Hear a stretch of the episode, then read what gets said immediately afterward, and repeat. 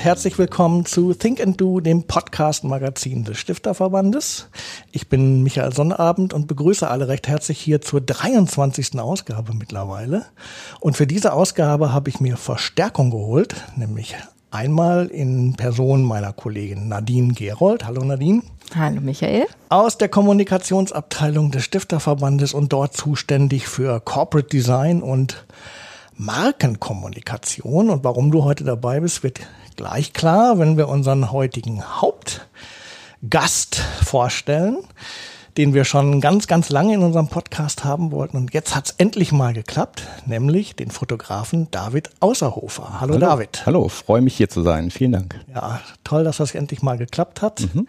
Corona hat uns da ja auch öfter mal Steine zwischen die Beine geworfen, mhm. sodass es immer wieder verschoben werden musste. Aber jetzt sitzen wir hier traut zusammen und ja. ähm, können endlich mal miteinander reden. Ja, ähm, du bist Fotograf und deshalb wollen wir natürlich heute über Fotografie mhm. sprechen. Gerne. Im weitesten Sinne. Ähm, und ich will dich jetzt auch gar nicht äh, so fürchterlich groß vorstellen, weil ich glaube, dass im Laufe des Gesprächs schon klar wird, äh, wer du bist und was du machst. Ähm, deshalb steige ich einfach mal ein mit der Frage, du bist Fotograf, wen oder was fotografierst du denn normalerweise? Ich äh, komme ja von der Tageszeitungsfotografie. Also da hatte alles begonnen vor ähm, ja jetzt schon sagenhaften 30 Jahren ähm, in Bonn. Ich komme ja aus Bonn, ein Bönsche Jung und äh, hatte damals für den Generalanzeiger dort gearbeitet und halt auch für ein Stadtmagazin und äh, mich dann äh, als ersten Schwerpunkt also auf die Fotografie von Schriftstellern äh, eingeschossen und gemerkt, dass mir das ganz besonderen Spaß macht, damals auch alles noch in Schwarz-Weiß. Und dann äh, so schrittchenweise ähm, ja, haben sich die Dinge ja im flotten Galopp äh, verändert und das ist ja schon, glaube ich, eine, eine, Branche, in dem ein sehr, sehr großer und intensiver Wandel stattgefunden hat. Und deshalb, wenn wir dann sozusagen die nächsten Stationen dann auch mal noch so durchgehen würden, kann mhm. ich dann so anhand der einzelnen Etappen auch gern so schildern, was alles äh, ja, an Veränderungen passiert ist. Wobei diese Veränderung ja auch dafür, äh, also, also empfinde ich auch so als Vitalisierung, dass man halt ständig auch in der Pflicht ist, äh, zu gucken, wo, wie weht der Wind jetzt, wie muss ich mich mhm. verändern, ähm, äh, habe ich ein Gespür für den Trend, welche Sachen äh, sind aber dann doch wieder Rohrkopierer und ähnliches. Mhm. Du hast gesagt, ähm, das hat alles in Bonn angefangen. Mhm. Äh, von welcher Zeit sprechen wir da? Ähm, also Abi habe ich Ende der 80er gemacht, dann Anfang der 90er habe ich dann in, in Bonn angefangen, habe da halt, äh, ich hatte das Glück, dass da gerade ein Stadtmagazin mit sehr viel Elan und Geld äh, gegründet worden ist von einem Unternehmer, der äh, ja den Wunsch hatte, da ein Zeichen zu setzen und mit einer neuen Redaktion und äh, das war also so, ein, so, eine, so eine Aufbruchstimmung so. Und ähm, da haben wir halt so zwei Jahre sehr viel und intensiv getobt. Und dann hatte ich dort, ich habe direkt am Rhein gewohnt, in Beul. Also ich habe mich dann irgendwann auch bewusst entschieden, in Beul zu wohnen, also nur wenige Meter vom Rhein entfernt. Äh, recht klein, aber mit Blick auch wirklich auf den Rhein und hatte dann so eine Fotoserie. Also und das nannten die dann dort, äh, als veröffentlicht wurde, darum ist am Rhein so schön, also angelehnt an diesen, äh, an das, an das Volkslied.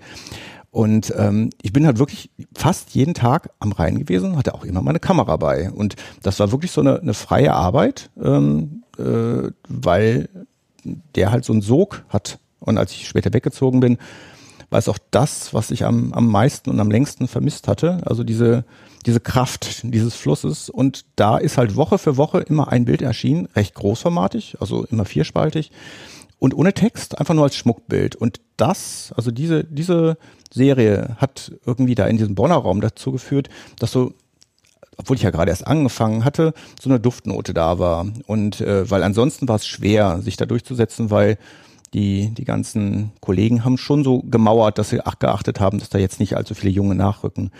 War auch der Grund und das ist sozusagen der Sprung zum nächsten, warum ich dann äh, auch so die Fühler ausgestreckt hatte, wo es dann hingehen könnte. Und dann kurz danach kam tatsächlich, und das ist dann schon eine Fügung gewesen, äh, eine Anfrage von FAZ, ähm, ob ich mir vorstellen könnte, halt nach Frankfurt zu ziehen. Und ähm, ja, nach einem Gespräch dort war das dann die nächste Station, weil die brauchten neue feste Freie. Mhm.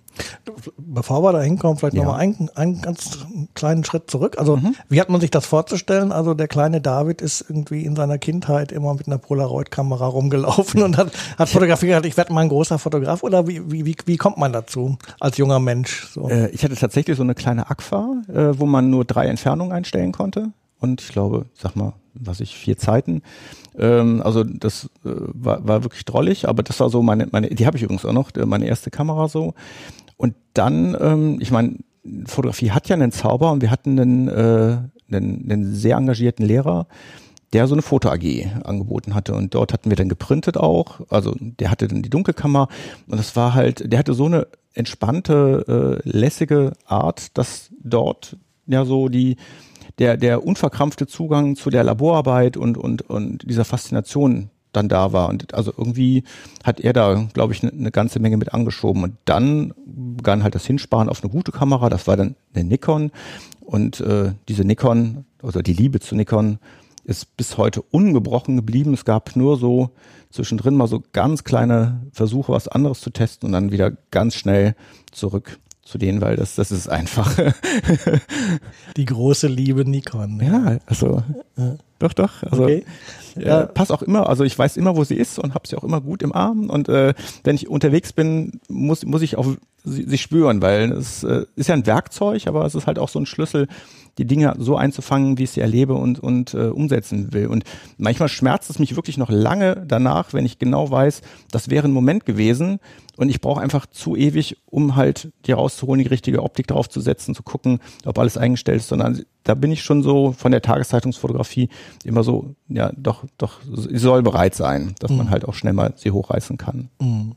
So gut. Und dann äh, diese Geschichte da in Bonn vom Rhein war sozusagen die Initialzündung. Habe ich das richtig verstanden? Oder? Also ich hatte eigentlich nie vor, das zum Beruf zu machen, weil ich hatte einfach nicht den Optimismus oder konnte nicht glauben, dass man davon leben kann. Ähm, ich hatte eher gedacht, ich mach, ich wollte nicht studieren, äh, weil ich so dachte, das ist nicht so meins. Über so viele Jahre dann nochmal so eine schulische Grundstimmung ich hätte dann eher, ähm, was glaube ich, wäre eher Hand, also Tisch, als Tischler oder sowas hätte ich, hatte ich so eher im Sinn. Und ähm, dann hatte ich aber eine, eine kuriose Begegnung mit einer Lyrikerin, Hilde Domin. Ähm, die hatte ich porträtiert für ein DAD. Äh, die, für die durfte ich schon als Schüler damals arbeiten. Und äh, der Zufall wollte es, dass wir, ich glaube, ich habe sie in Köln fotografiert. Und dann sind wir mit dem identischen Zug, ein standen am Bahnsteig, sind also in selber Abteil und hatten dann, sie kam ins Plaudern und äh, sie, ich habe ihr dann so geschildert, was ich mache äh, und sie sagte, sie sollten unbedingt, sie meinte, man sieht ja, sie lieben das, sie sollten das auch zum Beruf machen. Also irgendwie hat sie den Schubser gegeben und ich habe mir dann nach dem Zivildienst gedacht, ähm, okay, ich sag mal ein Jahr so als Spanne ist völlig okay. Ähm, lasse ich es mal anlaufen und nach drei Monaten war absolut klar, das ist es. Also das war kein Moment mehr in Frage gestellt. Und bis heute hatte ich nie eine Phase oder auch nur eine Wallung, dass ich so dachte, nee, äh, ich würde gerne was anderes machen. Also das, da, da bin ich einfach ja, un, ungemein dankbar, dass dieses Feuer äh, nie ausgegangen ist. Also, also ich brenne dafür und äh, das, ja, es können sogar äh, Termine und Themen sein, die eigentlich so vom, vom, vom Rahmen und von den Eckdaten ähm, überhaupt nicht kribbeln und trotzdem habe ich dabei Spaß. Also das ist äh, äh, selber, ja, ich staune manchmal selbst über dieses Phänomen.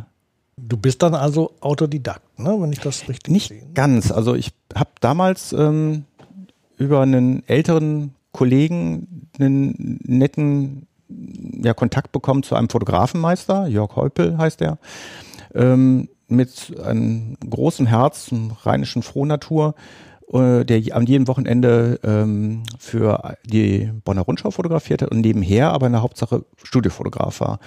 Und der hat mich einfach unter seine Fittiche genommen. Also ich habe bin war sozusagen sein Assistent über mehrere Monate, bin immer mitgelaufen, ähm, hatte ja Zeit und und äh, habe sozusagen ungeschminkt alles mitbekommen, äh, wie sich so anfühlt und war von einer unglaublichen Offenheit äh, und hat mich halt auch ja sozusagen in seine Rituale und, und Geheimnisse, äh, wie Dinge funktionieren, das ist ja so diese große Frage. Ich kann zwar fotografieren, aber wie, wie verkaufe ich es? Ne? Und, und die, wie äh, trete ich auf? Und aufgrund dieser Geschichte bin ich ja heute auch immer noch gern bereit, wenn dann Schülerpraktikanten oder so anfragen, äh, dass sie dann auch mitlaufen dürfen für zwei Wochen. Und äh, ich weiß, ich schätze mal sechs, sieben, acht äh, sind da in den letzten Jahren immer so mitgekommen. Und mit ein, zwei habe ich auch weiterhin einen Draht und verfolge auch, wie die halt weiter äh, die Fotografie so betreiben. Also das, das war Gold wert. Und dann bin ich zur FAZ und das war dann quasi wirklich wie eine Ausbildung, weil die haben damals drei Leute engagiert, also nicht fest angestellt, sondern fest frei. Und jeder dieser drei hatte auch sozusagen einen Bildredakteur, der sich besonders um einen gekümmert hat. Also dann wirklich äh, die, sich die Filme, damals auch die Kontaktbögen, hat zeigen lassen und dann Bild für Bild durchgegangen ist und dann gab es halt zu jedem Auftrag eine Art Stilkritik. Also du bekamst nachher gesagt, sieht zwar schön aus, aber die Übersicht fehlt. Oder haben sich mal auch dran gedacht, ein Hochformat zu machen. Und äh, so in dem Stil, also es war durchaus ruppig, aber hat mir bis heute, ich habe das bis heute auch so als Fragenkatalog im Kopf, hast du dies, hast du dies, hast du dies. Also es rattert dann so durch und äh, ich bin äh, ja quasi da so wie, so ein Sportler, der einmal äh, die Schrittfolge beim Absprung äh, sich überlegt hat und, und äh, eingetrichtert hat. So habe ich auch da von denen gesagt bekommen, du musst an das und das denken. Und ähm, ja, dafür bin ich denen auch dankbar. Das glaube ich, ja. Ähm, Learning by Doing ist ja oft die, die beste Schule ja. äh, des Lebens. Du hast gerade einmal ganz kurz ein zwischendurch gesagt, DAAD ist vielleicht ein ganz gutes ja. äh, Stichwort. Mhm. Ähm, damals war Bonn ja noch Bundeshauptstadt, mhm. als du da mhm. warst. Mhm. Ähm, und ähm, die ganzen Wissenschaftsorganisationen ja. saßen und sitzen ja heute äh, mhm. noch überwiegend da. Ähm, die haben für deine Entwicklung, glaube ich, auch eine relativ wichtige Rolle gespielt, ne? die Wissenschaftsorganisationen. Mit denen hatte ich tatsächlich schon damals äh, zum Teil Kontakt, ähm, war dann aber durch die Tageszeitungen dann irgendwie quasi, bin da wieder weggeweht worden. Als dann aber dann die große Krise der Tageszeitungen kam, sprich so um die 2000er, als die, dieser Anzeigeneinbruch ja massivst war und als dann die ersten Festangestellten entlassen wurden, wussten wir, okay, ist ein sinkendes Schiff, äh, wir hüpfen mal besser weiter. Und ähm, da habe ich ja mal einfach so überlegt, was, was ist denn das, was ich wirklich irgendwie entweder am besten kann oder wo am meisten auch Nachfrage ist. Und das war recht schnell klar, dass äh, aufgrund der Anrufe und der, der äh, Resonanz so, ja, das ist wohl doch wieder Bildung und, und Wissenschaft, äh, äh, Talentförderung, alles, alles in dieser Art und habe die dann bestimmt mehrere Jahre erstmal bin ich in die Unis reingetaucht und habe Uni-Alltag fotografiert. Also bin wirklich mhm. zu den, das Verrückte ist, dass man sich das jetzt gar nicht mehr so richtig vorstellen kann, weil halt durch diese ganzen Persönlichkeitsrechte und und alles, ich könnte ja nicht mal in den Hörsaal rein und einfach so fröhlich die Leute beim, beim äh, Zuhören und Mitschreiben fotografieren. Das äh, ist ja jetzt, wenn man so einen Termin von der Uni hat, ja durchgetaktet. Die Leute kriegen vorher einen Zettel, müssen das unterschreiben. Aber das war damals äh, in dem Sinne recht unverkrampft und man, man konnte halt wirklich so mal eben über den Campus gehen und die Leute ja in ihrem Unileben festhalten. Und das war etwas, wo ich halt jahrelang sehr viel gesammelt habe und dann aus freien Stücken dann in die Welt geschickt habe. Also. Und hast du so eher so Reportagen gemacht dann oder sowas? Also erstmal so ein bisschen. Genau, ich habe sozusagen den, den, den Uni-Alltag äh, eingefangen und also als, als Langzeitreportage dann auch laufen lassen, bin durch Deutschland gereist, habe dann, was ich schon mal gehört, was ich in Greifswald, die Uni ist gerade wunderschön geworden, äh, also dann äh, mit dem medizinischen Schwerpunkt und so, dann habe ich dann angefragt, habe dort so ein bisschen zum Beispiel bei den, bei den, bei den äh, OPs äh, fotografieren dürfen, dann aber wieder draußen den, den, den Alltag mitgenommen und so wie so ein Mosaik, was ich immer erfüllte, habe ich dann auch tatsächlich so geguckt, in welche Ecke von Deutschland kann ich hier noch so fahren und habe das dann irgendwann sogar ausgeweitet und bin dann ins Ausland. Also bin dann halt äh, nach Georgetown, da war, war die erste große Station, also auch aus eigenen Stücken. Also ich habe das dann selber vorfinanziert und kurioserweise nach eigentlich erstaunlich kurzer Zeit war es auch drin, weil so ein großer Bedarf dann auch wieder war. Also das, diese, dieser Hunger an, an Bildern, der äh, ist ja äh, auch, kommt mir so vor, weiterhin ungebremst. Und äh, ja, äh, das soll bitte auch so bleiben. und wie kamst du dann zu der, sagen wir mal, Veran also du bist ja auch so ein großer Veranstaltungsfotograf mhm. von, für die Wissenschaftsorganisation. Wie kam dann der Schritt von der Reportage hieß es einmal, ach, kommen Sie mal vorbei. Ja, genau. Machen Sie mal ein Foto jetzt auf der Veranstaltung, Ja. da wird gerade jemand Ja. geehrt oder wie Mhm. war das dann? Genau, ich bin also nicht, also mit der, mit der Absicht äh, zu den Organisationen gegangen, damit ich sozusagen jetzt da die offizielleren Dinge und, und äh, halt äh, den, den Teil aufnehme, der ähm, ja halt alles ein bisschen reglementierter ist, sondern ich, da bin ich ja sozusagen angefragt worden und habe deshalb ähm, dann gedacht, auch so wieder, warum nicht? Dann nimmst du halt mal die Jahrestagung auf oder machst eine Porträtserie von den Mitarbeitern und so weiter. Aber ähm, habe dann halt auch gemerkt, das ist ja so ein bisschen, ähm, ja, das eine greift ins andere. Also wenn man, wenn man dann halt bei den einen war und dann sieht man zum dritten Mal äh, in, innerhalb eines Monats halt äh, den Generalsekretär von, von der anderen Organisation, der wiederum äh, hat ein paar Bilder davon gesehen und dann wandert man darüber oder einer von der Presseabteilung wandert rüber zu denen und also so in, in dem mm, das, äh, ähm, es, es kippte so dann von dem einen zum anderen und äh, so erweiterte sich das dann spielerisch und äh, inzwischen ist es ja wirklich ein großes Geflecht und weil es so ein großes Geflecht ist, ähm, habe ich auch das Gefühl, dass äh, ja ich mich da sehr sicher drin bewegen kann, weil wenn das eine ruht, dann kommt auch irgendwann wieder was anderes. Also wie so ein Garten, der mal da blüht und dann auf der anderen Seite kommt dann wieder etwas, was man eigentlich schon wieder vergessen hatte. Ich habe mich immer ein kleines bisschen gewundert, weil du bist ja so eine zentrale Figur in, in, in, in dem Bereich, ne? also gerade auch für Wissenschaftsorganisationen, auch für Stiftungen mittlerweile. Ähm, und da ist, wie du sagst, ja ein unglaublich großer Bedarf. Ich meine, wir beim Stifterverband wissen, wovon wir reden. Oh ja. Ähm, aber es gibt gar nicht so viel. Also man denkt immer, wenn, wenn so ein Markt Mhm, mal da ist, dann müssten doch eigentlich das Leuten auffallen und sagen, da gehe ich auch rein. Ja. Ja. Warum soll das der Außerhofer alles alleine machen? Ähm, da, äh, aber das ist irgendwie, äh, klar, wir wissen, du hast Kollegen, die auch in dem Bereich Mhm, unterwegs sind, aber äh, trotzdem bist du sozusagen die zentrale Figur und ähm, es sch- scheint auch niemand anders zu geben, der jetzt irgendwie da so mit, mit, mit Macht rein äh, äh, strebt. Also ist das irgendwie so eine Nische, die du für dich erobert hast oder, oder sehe ich das eigentlich auch falsch? Also ich war auch überrascht, äh, mit wie wenig Gegenwehr ich das Feld erobern konnte. Aber ähm, der, es, es gab mal, also da war ich wohl noch in der Schule, es gab mal im Ruhrgebiet jemanden, der auch mit einer ähnlichen äh, Breite äh, und, und, und äh, hohen Frequenz da am, am Wirbeln war. Manfred Vollmer hieß der. Also ich habe ihn nie persönlich kennengelernt, aber der fiel mir halt damit auf, weil auch überall seine Bilder waren. Und ich habe das dann auch damals, wenn man sich ja hier gerade dann in Berlin oft mit Kollegen trifft, die so fragen, was machst du denn so? Und, und ich erzähle dann ja auch ganz offen, ja, ich bin halt für die Stiftung unterwegs und mache viel Wissenschaft.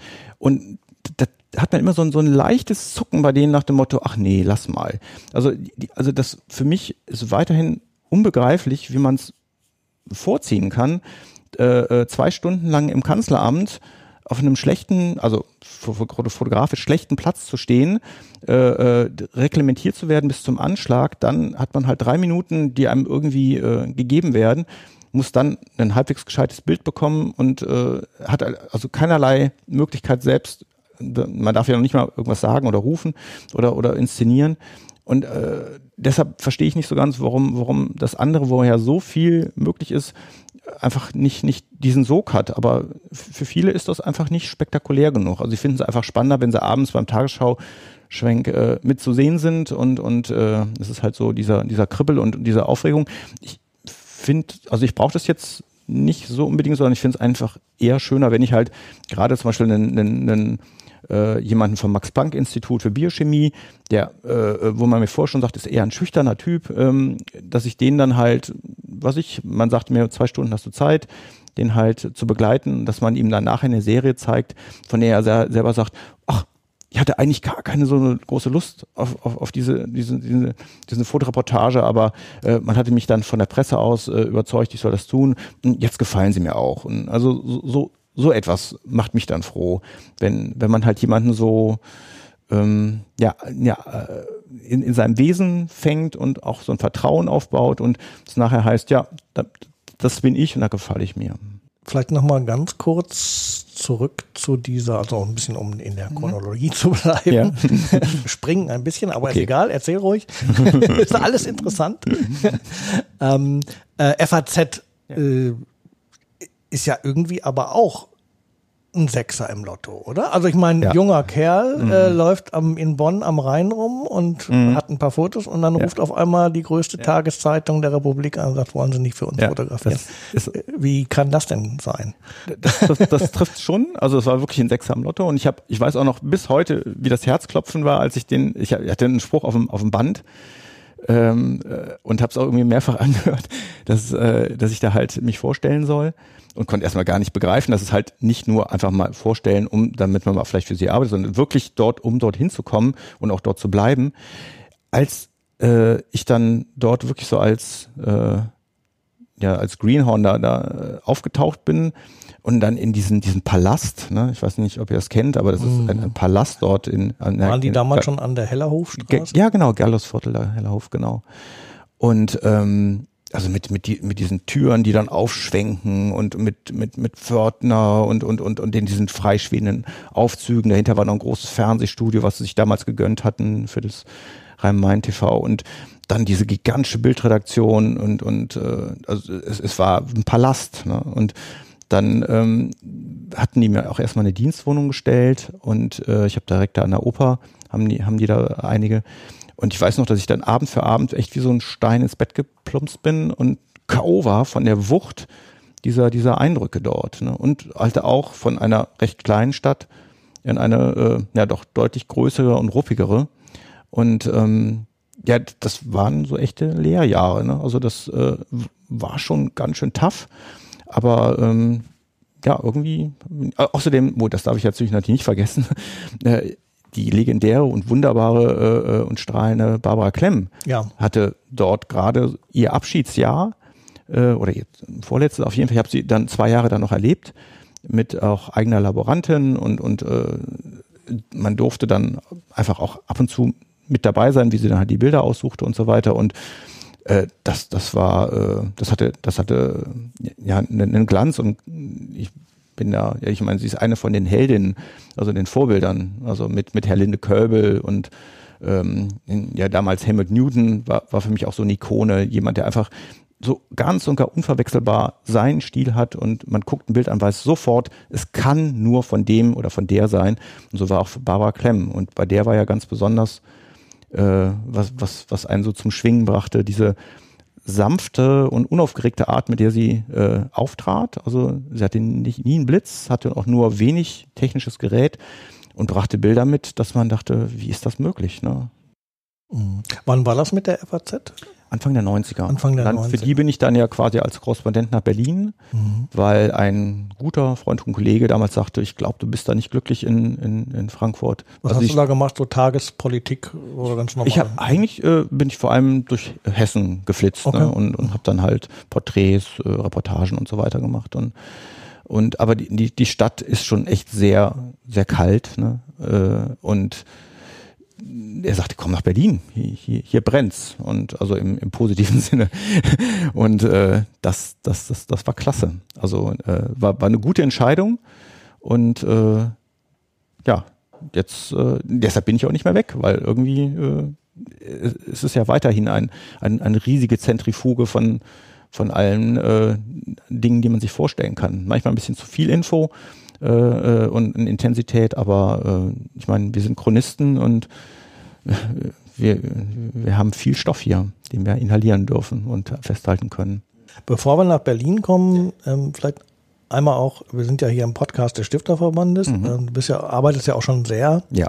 lange für den Stifterverband. Ähm, ich erzähle die Geschichte ganz gerne, deshalb muss ich muss die jetzt hier einfach auch erzählen. Und zwar begab es sich im Jahr 1990, als ich im zarten Alter von 29 beim Stifterverband anfing, in der Pressestelle. Ja. Damals gab es da den äh, Pressesprecher Norbert Schürgos. Ja. Äh, wenn er das hier draußen äh, mal äh, hören sollte durch Zufall, schöne Grüße. ähm, der war damals äh, der Pressesprecher und ähm, die hatten so ein kleines ähm, Blättchen, so ein Mitgliederblättchen, das hieß Forum. Acht Seiten. Da wurden halt immer irgendwie Verbandsnachrichten ähm, äh, abge, abgedruckt. Ähm, und äh, als ich anfing, dann zeigte er mir ein, eine, eine Forumausgabe und sagte, gucken Sie mal hier der Fotograf hier, der das Schwarz-Weiß-Foto, das David Außerhofer, den habe ich gerade entdeckt. und da habe ich zum ersten Mal David Außerhofer mhm. gehört. Was eigentlich gar nicht sein kann, weil du sitzt mir jetzt gegenüber, es ist 32 Jahre her und ja. du siehst aus wie 32. Also du musst schon von der Geburt an sozusagen für den Stifterverband gearbeitet haben. Also ich übertreibe ein bisschen, äh, aber nur ein ganz kleines. Vielen Dank. Aber unglaublich, äh, wie, wie äh, gibt es da aus, von, von deiner Seite auch eine Anekdote, wie du zum Stifterverband gekommen bist? Oder? Ich, ich habe irgendwann mal, äh, hat es mich natürlich auch gepackt und ich wollte dann rauskriegen, was war denn wirklich der erste Impuls? Und das äh, hat sich dann so ausgestellt, dass damals der Generalanzeiger, für die ich ab und zu da gearbeitet hatte, hatte auf eine äh, Frage von Erich Steinsdorfer, mhm. ob, ob sie, der war in Essen, ob sie jemanden kennen würden in Bonn, weil es ja irgendwie in Bonn eine Veranstaltung gab ähm, ob äh, sie da jemanden nennen können. Und ja, das war, war natürlich toll, dass sie, dass, dass sie dann gesagt hatten, ja, wir haben da einen, versuchen es mal, äh, den zu erreichen. Und da, ich kann aber wirklich auch tatsächlich nicht mehr sagen, was es war, äh, ob es eine Preisverleihung war oder ein Porträt oder so. Aber das war so der Beginn. Und das ist ja von einer sagenhaften Konstanz. Ich meine, seit, seit 30 Jahren, es gab natürlich Jahre da ein bisschen mehr, ein bisschen weniger und, und mal, mal Reisen, Porträtserien äh, und, und äh, halt, halt auch mal, dass es ein bisschen stiller wurde. Gerade in den letzten zwei Jahren wurde es ja für uns alle komplett stiller. Aber äh, ansonsten ist es äh, ja eine, eine wunderbare äh, Ära über jetzt äh, drei Jahrzehnte. Nicht zu hm. fassen. Damit bist du eigentlich auch ein Chronist des Stifterverbandes geworden. Ja, genau. ähm, wir haben das festgestellt, als wir das jetzt das ähm, Jubiläumsbuch gemacht haben und habe ich gedacht so, Schon wieder David Auto. Aber ähm, du kannst eigentlich quasi unsere Geschichte fast besser erzählen als wir, die noch gar nicht so lange dabei sind. hast du ähm, ja, äh, hast du denn da was Besonderes, also irgendwie einen besonderen Moment in der Chronik mit der Arbeit beim Stifterverband irgendwie, der, der immer in Erinnerung ist?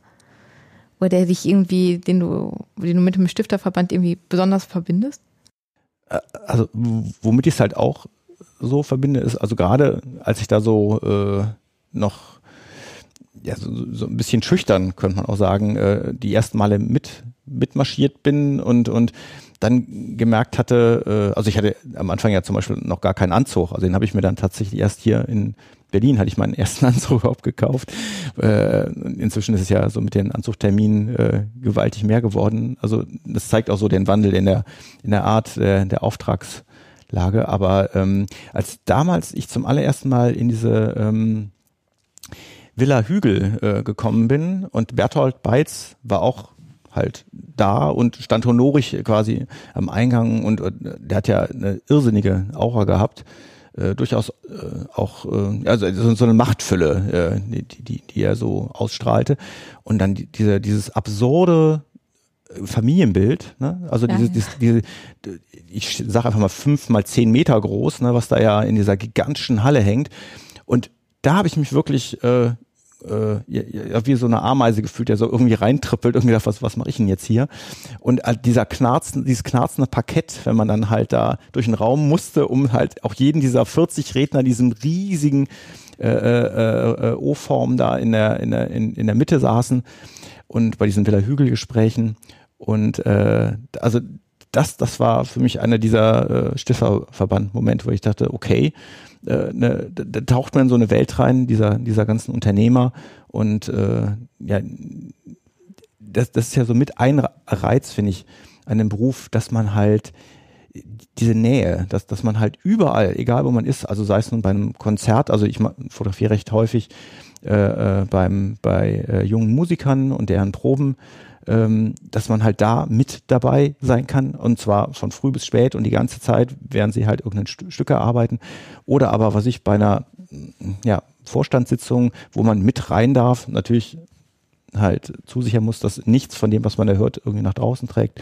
Oder halt, dass man halt äh, jemanden äh, zu Hause besucht und ihn dort äh, halt äh, in seinem Umfeld aufnimmt. Also das ist eines von den Dingen, die mich immer wieder äh, auch packen. Dass die, dieses, man, man wird reingeschubst, ist ganz nah dran und ist am selben Tag bei zwei anderen Orten auch wieder mit dieser Nähe und dieser Intensität und das ist so ein bisschen wie, als wenn man halt äh, so im, im, im Theater, so im schnellen äh, äh Galopp plötzlich den, äh, den nächsten Akt schon wieder reinschiebt ne? und äh, dann wieder in der neuen Szenerie ist und so, so, so mag ich das halt auch. Ich habe ja manchmal im VW-Bus, ich war ja, ich habe einen VW-Bus auch wegen dieser vielen Technik, habe tatsächlich verschiedene äh, äh, ähm, äh, Ausstattungen quasi bei. Also da das Lässige für, für den Termin und dann abends dann wiederum das. Also ich, hab, ich ziehe mich da auch dann um, weil wo, wo sonst und wie sonst. Äh, also auch das gehört so mit dazu, dass man halt die, auf die verschiedenen ein bisschen Mimikrie betreibt. Genau. Mhm.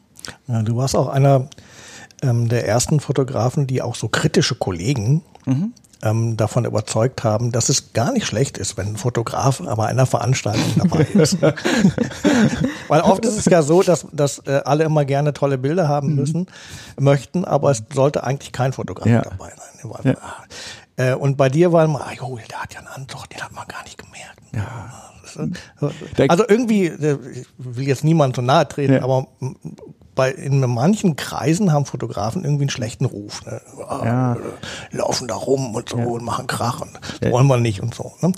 Ähm, war bei dir nie so, weil du eben auch wahrscheinlich frühzeitig gemerkt hast, worauf es dann da ankommt, ne? wenn man man sich in den Kreisen dann bewegen will. Ne?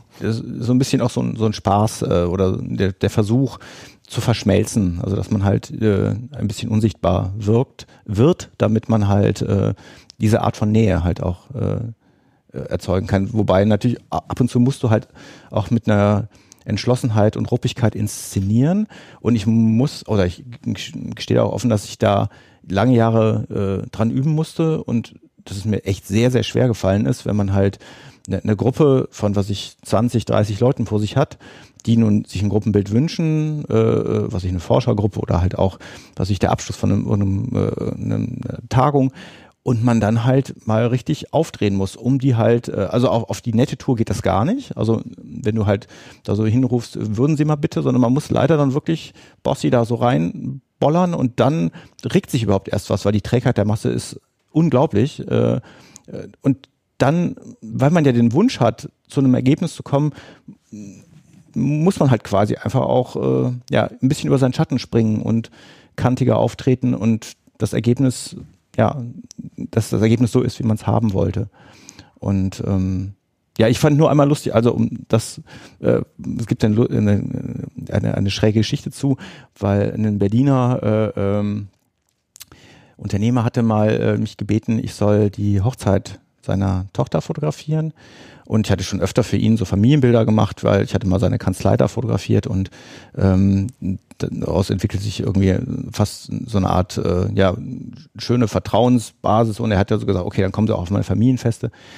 Und dann sagte nachher, hat er mir erzählt nachher die Braut, das war so ein schönes Fest. Schade, dass wir keinen Fotografen hatten. da habe ich mich weggeschmissen, weil ich dachte, okay, da warst du jetzt aber vielleicht doch ein bisschen zu gut, wenn du an einem langen Tag nicht bemerkt worden bist.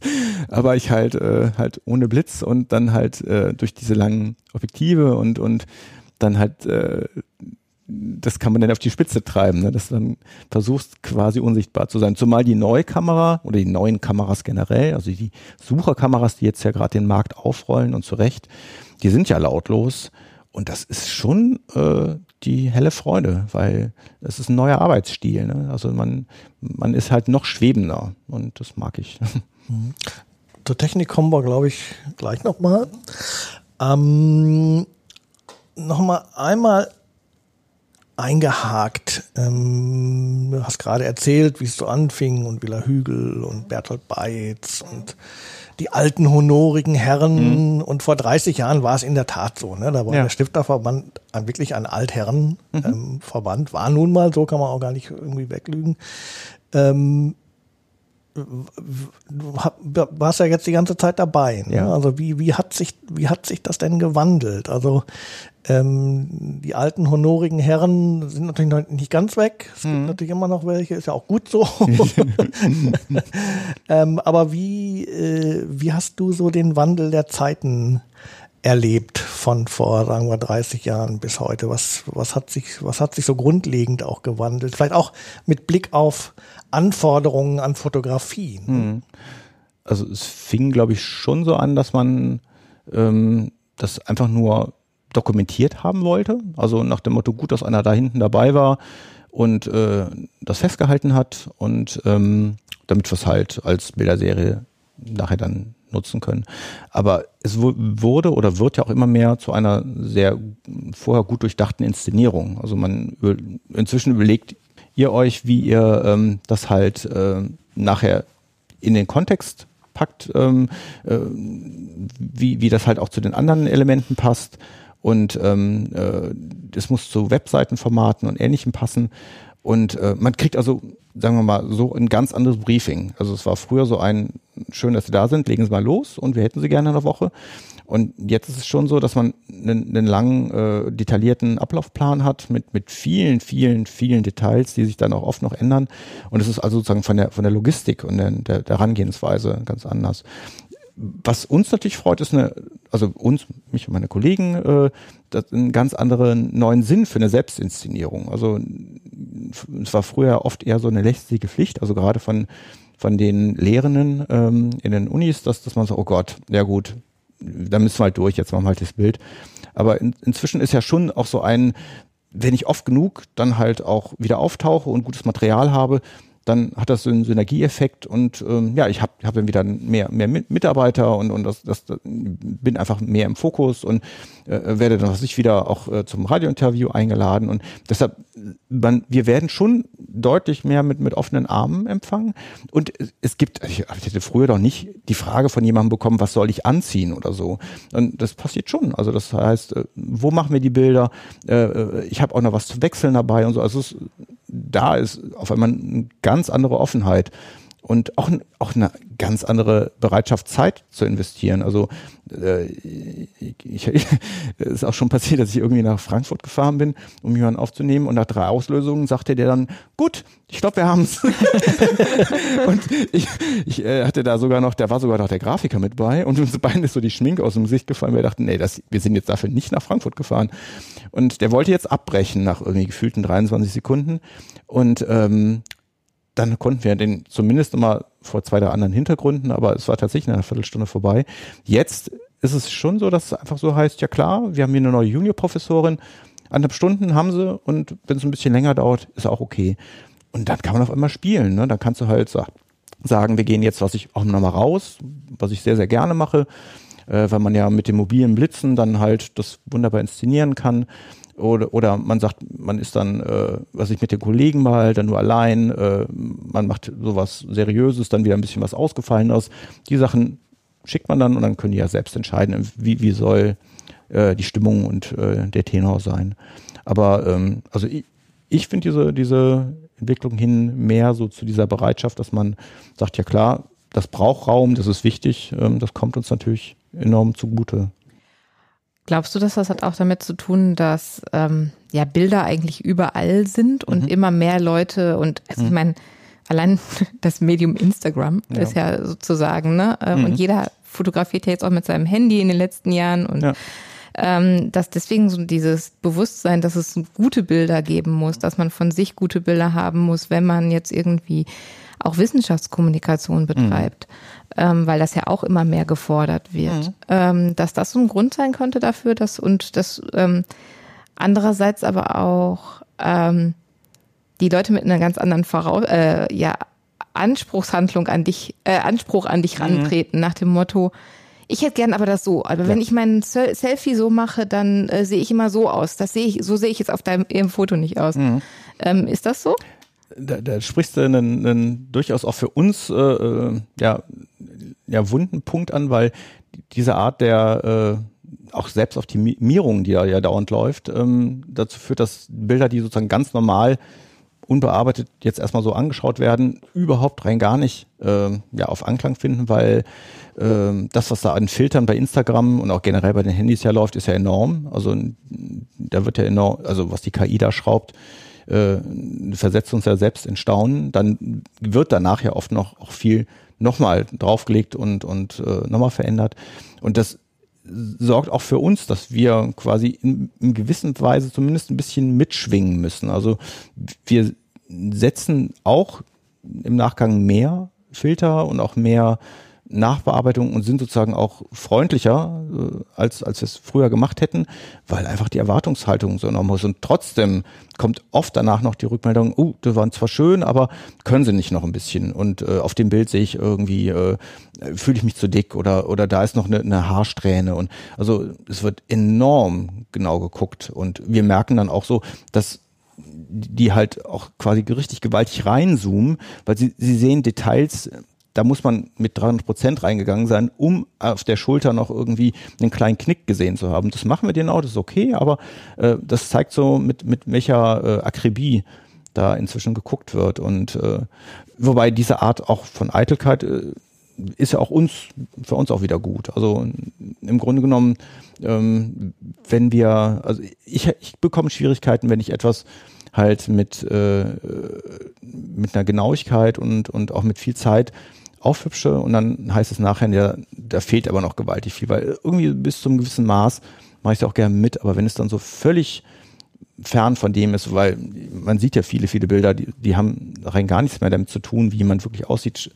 Schaut euch die, die äh, äh Werbung für die Versie, also gibt ja, was ich, die, die, die Senioren, für mich diese Seniorenbilder, die was ich für, für irgendwelche äh, ja, Versicherungen oder was auch immer, äh, oder äh, ja, das, das das, das, den schönen goldenen Lebensabschnitt, wo man nochmal richtig genießen kann. Und das sind halt junge Leute, die entweder auf alt geschminkt sind oder umgekehrt ältere Leute, die so unglaublich derbe äh, äh wieder aufgehübscht wurden, dass es ja zu so, zu einer Diskrepanz führt, wo wir denken, mh, hm, das ist jetzt einfach schießt einfach zu sehr raus und äh, auch bei den Familien, also wenn ich so Familienbilder sehe, auch wieder in der Werbung oder auch äh, bei den Stockbildern, das ist einfach over the top, also ist einfach zu viel. Aber ähm, wie gesagt, bis zu einem gewissen Grad machen wir es mit und dann, dann aber auch nicht. Mhm. Weil das hat ja dann auch nichts mehr mit Dokumentation nee, und eben, mit genau. Echtheit ja. zu tun, ja. weil das ist ja nun mal ja. so, ne? Ja.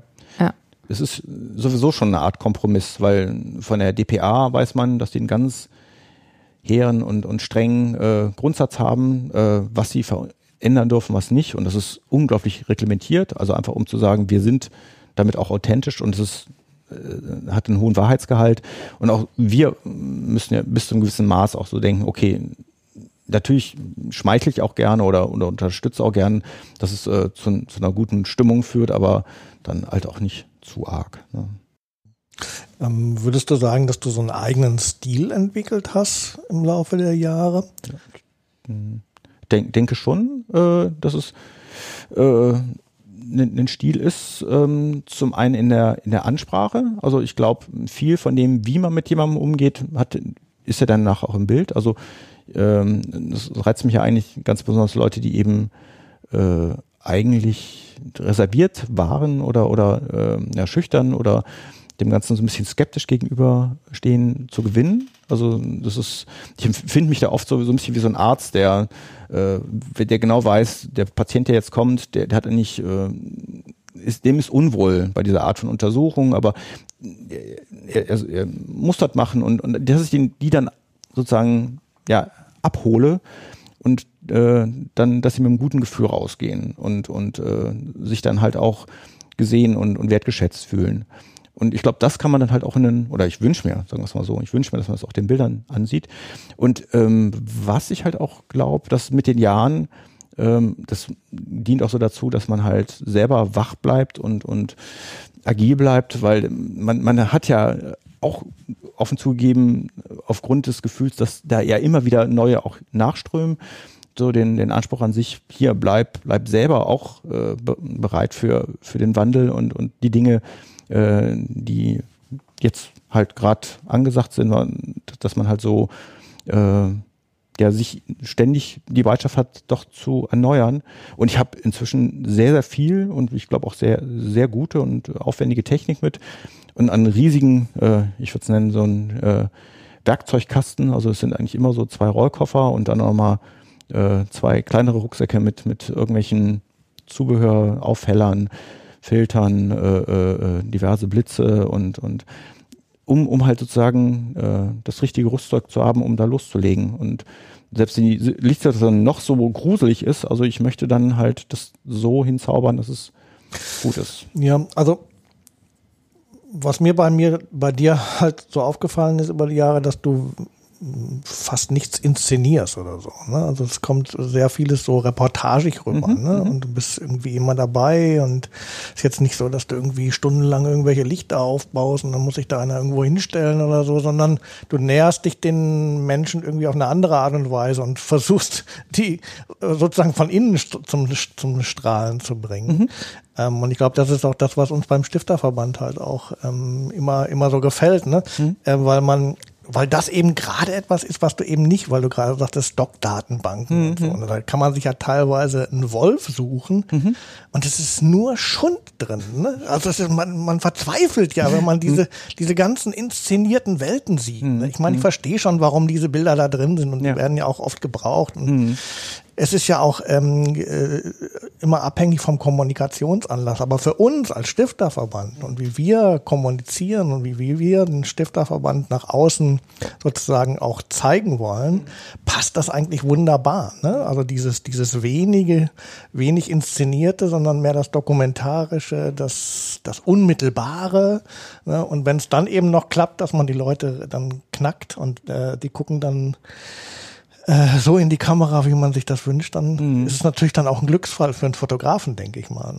Also ich habe nicht, also ich will nicht so eine Technik aufbauen, die die Leute dann äh, erschreckt oder, oder einschüchtert. Deshalb ähm, nehme ich zum Beispiel auch relativ kleine Blitzer. Äh, das ist äh, eine, eine schwedische Marke Profoto heißen die. Die sind äh, ja sehr, sehr schlau konzipiert, äh, kann man sogar mit einer App steuern. Klingt erstmal fast ein bisschen albern, aber ist wirklich praktisch. Also man muss da nicht wild und her rennen, sondern man äh, ja, zückt kurz das Handy und kann halt wirklich die Intensität der, der Blitze direkt so auch wieder äh, anders einstellen. Äh, und ähm, ja, die Blitze oft indirekt zum Beispiel, damit es also wirklich nur so zurückstrahlt und, und nicht die Leute direkt angeht. Und ich gehe halt sehr, sehr gerne raus dann mit denen, ne? weil äh, und, und rede dann auch viel mit denen und irgendwann, wenn ich so merke, jetzt ist, ist der Fluss da, kann ich dann halt auch die, die Kamera mit dazu nehmen, ohne dass es dann ein zu harter Bruch ist. Und meistens vereinbart man so, dass das halt die dann auch die Sachen zuerst zu sehen bekommen und dann halt auch selber entscheiden können, äh, wo sich gefallen und wo nicht. Also es geht nicht immer, also manchmal aufgrund der Zeitknappheit oder weil was sich der Kunde es wünscht, äh, kann man es nicht immer versprechen, aber eigentlich gehört es so mit zu den Spielregeln, dass äh, die halt äh, Mitspracherecht haben und dann halt auch äh, ja, selber sagen können, hier, das, da finde ich mich wieder. Und deshalb, das äh, hat ja also viel mit Vertrauen miteinander zu tun. Ne? Weil man kommt denen ja damit sehr nahe. Ne? Also ein, ein, ein Foto ist schon äh, übergriffig, würde ich fast sagen. Das ist so, äh, ich merke das immer so dann, wenn ich mit einem Kollegen zusammen unterwegs bin und der dann sagt, stell dich mal bitte hin, ich muss mal einen Lichttest machen. Und dann spüre ich halt so, oh, das fühlt sich aber, ja, jetzt, jetzt weiß ich so ein bisschen, wie es denen halt geht, ne? Weil man fühlt sich so ein bisschen aufgepiekst, ne? Und dann dann äh, also ist immer ganz heilsam, das äh, merke ich mir eine Weile. Kann ich nachvollziehen. Okay. Ja. ja, aber es ist auch oft so, dass gerade Fotografen sich nicht gerne fotografieren nee, lassen. Nur dazu. du hast ja jetzt schon ein paar Mal die Technik angesprochen. Ja. Dann lass uns doch mal bei dem Thema direkt Okay, bleiben. gut. ähm, auch hier vielleicht mal mit einer Anekdote ähm, einge, äh, eingestiegen. Ich komme mir ein bisschen vor, wie ihr Opa erzählt von der Ardennen-Offensive. Aber ich kann mich halt noch sehr plastisch dran erinnern, äh, dass wir einen Empfang hatten im Schloss Bellevue. Ähm, das war noch äh, der SPD, wie hieß er denn? Ach, ich und Namen, ne? Rau? Rau, Johannes Rau, danke dir. Wäre mir, wär mir jetzt partout nicht eingefallen. Äh, Johannes Rau war Bundespräsident und wir hatten Empfang und äh, dann muss man jetzt für die Hörer und Hörerinnen erzählen, ähm, Empfang heißt, äh, jeder Stifter äh, defiliert halt beim Bundespräsidenten vorbei und ähm, bleiben kurz stehen und er spricht ein paar Worte mit ihnen oder er kennt sie oder schüttelt die Hände. Äh, und deine Aufgabe war es, äh, halt diese Begegnung einzeln festzuhalten. Mhm. Weil natürlich jeder Stifter und jedes Stifter-Ehepaar und jede Stifterin wollte natürlich hinterher auch ein Foto von einem großen Moment haben, wo sie oder er halt mit Johannes Rau da steht und spricht. So, es war aber noch Analogzeit. Mhm. Gott, ja. Und beim, wir standen beim, da. Beim Erzählen merke ich, merke ich, das ist. Ich meine, du hast sowieso geschwitzt. Du hast sowieso geschwitzt, weil es war ja. einfach unglaublich, mm. eine unglaublich belastende Arbeit. Ja. Ähm, und du hattest, glaube ich, zwei oder drei Kameras mm. und ich habe dir immer diese Filme ja. angegeben, ne? weil die waren ja nach 36 voll und, und ja. das ging ja irrsinnig schnell, ne? Und ähm, also das war wirklich äh, eine halbe Stunde oder 40 Minuten, ja. die wirklich, die, die sich in mein Gehirn gebrannt haben, weil ich, weil ich dann eben auch hautnah mitbekommen mhm. habe, was, was äh, Fotografenarbeit bedeutet, ja. vor allem in Analogzeiten. Ne? Ähm, die Zeiten sind jetzt vorbei mhm. äh, und ich vermute mal, dass du ganz glücklich darüber bist, dass, äh, dass du nicht mehr Filme wechseln musst. Ne? So bin ich tatsächlich glücklich. Ähm, also wenn man jetzt halt eine größere Speicherkarte morgens reinlegt und es sind immer zwei Fächer, man hat immer so eine zweite auch mit drin zur Sicherheit, also auch extrem wichtig für den Kopf, dass wenn man irgendeinen Defekt hat, dass man da auf die andere zugreifen kann. Äh, was dann so an, an Kapazität ist, das reicht auf jeden Fall für einen Tag, selbst wenn es halt äh, ne, viele, viele Geschichten sind, die man dann da abfeiert. Aber ähm, diese Wechselei war schon schon krass. Wir haben ja zum Teil so innerlich schon mitgezählt, also mussten gar nicht auf den, äh, oben auf, auf, das, auf den Ticker gucken, sondern hatte so im Kopf, aha, jetzt müsste es gleich jeden Moment und so war es dann auch. Ähm, also es gibt eine ne Menge Dinge, die romantisiert man ja so äh, und denkt, ach ja, damals und so. Aber manche Sachen sind einfach definitiv praktischer und das gehört mit dazu. Äh, das Einzige, äh, was äh, ja quasi auch wieder die Kehrseite ist, man hat eine gewisse Hemmungslosigkeit. Ne? Also man äh, ist maßlos. Also ähm, man, sowohl wir beim Fotografieren ähm, kennen irgendwie kein Halten und selbst ein schnödes äh, äh, Gruppenbild, äh, man knallt drauf, äh, als ob es keinen Morgen gibt, weil ist ja genug da, ne? Also du kannst immer weiter schippen. Und ähm, weil ja auch immer gerne mal hier und da einer die Augen zu hat, kann man dann, was ich, wenn man 100 Bilder macht, was keine Seltenheit ist beim Gruppen, großen Gruppenbild, dann kann man aber doch zumindest sicher sein, da sollte jetzt schon was bei sein, wo alle mal gucken.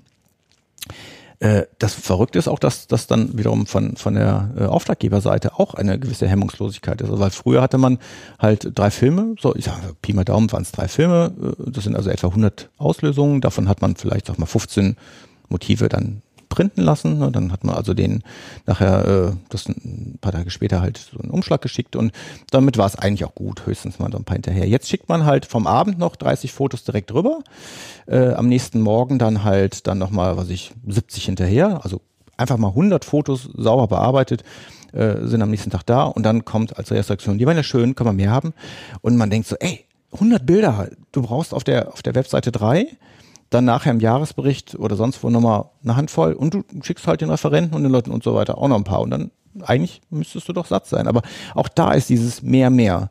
Und äh, das ist halt halt auch irgendwie so ein, so ein Phänomen. Da, da, zum Teil tappen wir uns so, dass, dass wir darüber ein bisschen lamentieren, so denken, oh, äh, wie soll man das denn alles stemmen? Äh, also, also allein zeitlich stemmen, weil jedes, jedes Foto fasst man ja auch an und korrigiert da äh, den, den Farbwert und dass die Schärfe stimmt und so weiter. Also das ist schon ein ziemliches Gebastel. Und äh, man denkt so, eigentlich ist es ja so unser Service, dass wir auch so sagen, wir helfen euch beim, beim Aussuchen. Aber wir, wir haben es auch so, dass einer sich dann wirklich so das ganze Tageswerk von 1500 Motiven zukommen lässt. Und ich nehme an, dass sie sich dann drei Tage versehen können. Und dann heißt es nochmal, ja, wir hätten gern die drei Bilder nochmal, die haben da was entdeckt. Und man denkt, okay, ja, klar, können wir machen, aber das äh, ist, ist dann halt auch heftig. Und ja, äh, weil es ist keine Seltenheit, äh, dass ein Tag mit 1000 Auslösungen endet und wenn dann halt also eine Woche mit 5000 Bildern so, so durchrauscht, dann äh, ist man sowieso ja halt äh, ein wenig flimmerig im Kopf ne? von von der äh, einfach von der Menge davon. Wie gehst du mit der Datenflut dann um? Also Uff, ich meine, es sind ja. ja, jede Menge ja, Sachen, die dann irgendwo auf irgendeiner Festplatte ähm, landen. Ähm, du musst es dir ja auch mal angucken, du musst es, mhm. ich weiß nicht, wie, wie, wie aufwendig das für dich ist, die Nachbearbeitung zu machen oder überhaupt Bearbeitung.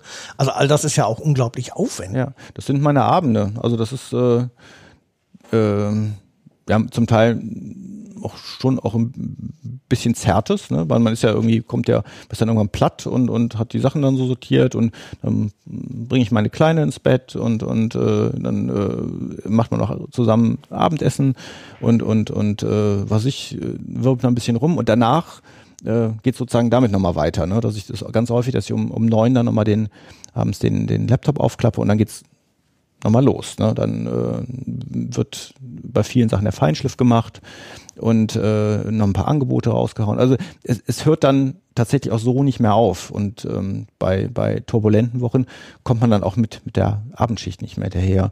Und das mit der Datensicherung, das ist ein Riesenkreuz, weil aufgrund dieser, ich sage einfach mal, diese 5000 Bilder pro äh, äh, Woche, äh, dann sind das RAWs, die jedes RAW hat irgendwas zwischen, je nachdem wie man es komprimiert, zwischen 30 und 60 MB. Also da kommen gigantische, allein schon die Zeit, die das dann rüber gurgelt, dann spiele ich es eigentlich immer auf zwei Festplatten. Ich habe es auf dem Laptop, auf zwei externen Festplatten. Und äh, äh, die besten schicke ich mir dann zum Teil auch selbst nochmal in meine eigene WeTransfer Cloud, dass, dass die da also auch nochmal äh, wie so ein Archiv, was, was immer zugreifbar ist. Und dann erst lösche ich die Karte, weil das ist so der totale Albtraum, dass man halt so merkt, oh Gott, äh, da war noch nicht alles drüben oder so. Ich habe ja noch am Schluss nochmal eine Serie geschossen, die habe ich eben vergessen. Also da ist enorme Vorsicht deshalb auch immer eine, eine riesen Batterie an, an äh, Möglichkeiten, andere Karten zu nutzen, aber halt auch ein, ein Arsenal an Festplatten. Und das ist Zeit, äh, ja, die investiert werden muss, aber es ist natürlich spaßfrei. Also das äh, und immer so dieses Herzklopfen, es darf kein Fehler passieren. Ja, ja, ich wäre da, ich wäre da wahrscheinlich auch äh, paranoid, bin ich ja schon als Hobbyfotograf. Ne? es gibt ja auch Leute, die ähm, speichern dann, dann irgendwie auf eine Festplatte ja. und dann nochmal auf die zweite und die zweite wird aber woanders gelagert, weil wenn mhm. zu Hause das Haus abbrennt, ja. sind auch die Festplatten verbrannt. Aber mhm. wenn ich woanders lagere, ja. habe ich da noch die Festplatten. ähm, aber Wahnsinn, weil ich meine, gut 5000 Fotos hast du gesagt pro Woche. Wenn in einer knallvollen Woche. In einer knallvollen also Woche. Wenn, wenn ja, aber jetzt rechne das mal auf 30 Jahre hoch. Gut, gut vor 30 Jahren waren es noch nicht 5000. Also ich habe einen riesigen Schrank nur, also wirklich mit Negativordnern. Also der ist wirklich von bis zur Decke und und also da sind, das sind, ich glaube so um die 60 Ordner und in jedem, nur geschätzt, sind, was ich 50 Filme. Also das ist alleine sozusagen sind die ersten 10, 15 Jahre und dann kippte das ja und äh, wobei die ersten, also es fragt eigentlich auch keiner mehr nach, nach Bildern, die älter als ein paar Jahre sind. Also wir archivieren die zwar weiter, aber eigentlich ähm, ist, ist das dann auch einfach nur so eine Art Chronistenpflicht, die man so selber verspürt. Und, Und man muss die Sachen ja auch alle wiederfinden. Ja. Also. Ja. Das ist, das ist äh, ja auch ein eigenes ja. System, ein ja, also eigenes Archivierungssystem. Zum einen haben wir, äh, habe ich so eine Art Kunden, äh, eine Festplatte, wo ich die Kunden alle raufspiele. Also habe es quasi alphabetisch und dann habe ich aber, was ich eigentlich lieber habe, so also als chronologische Abfolge, dass ich dann gucke, wann war es und dann bin ich hier direkt drin und dann habe ich immer einen Ordner mit den unbearbeiteten, dann einen zweiten Ordner, immer jetzt pro Auftrag, einen zweiten mit den ausgewählten, aber auch noch unbearbeitet und den dritten dann, wo sozusagen das fertige Werk ist äh, äh und dann einmal klein, also und dann nochmal klein gerechnet, weil ja viele gar, gar nicht diese Riesenbilder brauchen, sondern da gibt's immer zwei Versionen von. Und äh, ja, das ist neben dem anderen Technikpark, den man so hat, also durch das Kippen ins Digitale äh, haben wir so äh, einen Zuwachs an, an, an Beschäftigung mit, mit technischen Fragen. Also wir merken immer so, wenn, wenn wir uns hier in Berlin machen, das ja gerne mit, mit den Kollegen treffen, also irgendwie sind wir halt, was ich, zu sechs oder siebt irgendwie äh, abends am Tisch und, und, und kommen ins Quatschen wir reden sehr, sehr viel zum Beispiel über genau das, was du angesprochen hast. Wie archivierst du? Was machst du, wenn eine Karte kaputt geht? Ähm, ähm, wie, wie ähm, ja, welche Einstellungen hast du bei, bei der Kamera, bei, bei der und der Geschichte? Äh, Weißabgleich ist ein ganz großes Thema. Wie blitzt man und so weiter. Aber es geht selten um so, was macht ein gutes Bild aus? Also was, was so ein bisschen von der klassischen Fotografie, also womit ich wieder den Bogen zu quasi Barbara Klemm spannen könnte, die ja auch äh, sich um sowas keinen Kopf gemacht hat, sondern sie hatte sogar noch nicht mal einen Blitz, sondern sie ist einfach so, was ist mein Bild? Ne? Und ich nehme das Licht, was da ist.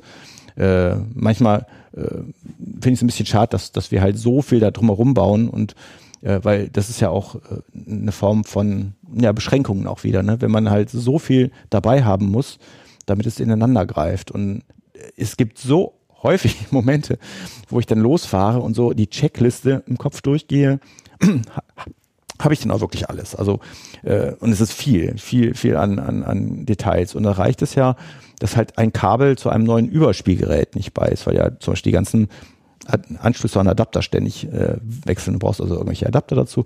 Und auf der Fahrt fällt dir ein, oh Mann, das ist im anderen Jackett dieser Adapter. Also fährst du mal zurück und holst, weil du kriegst abends sonst die Bilder nicht überspielt, ne?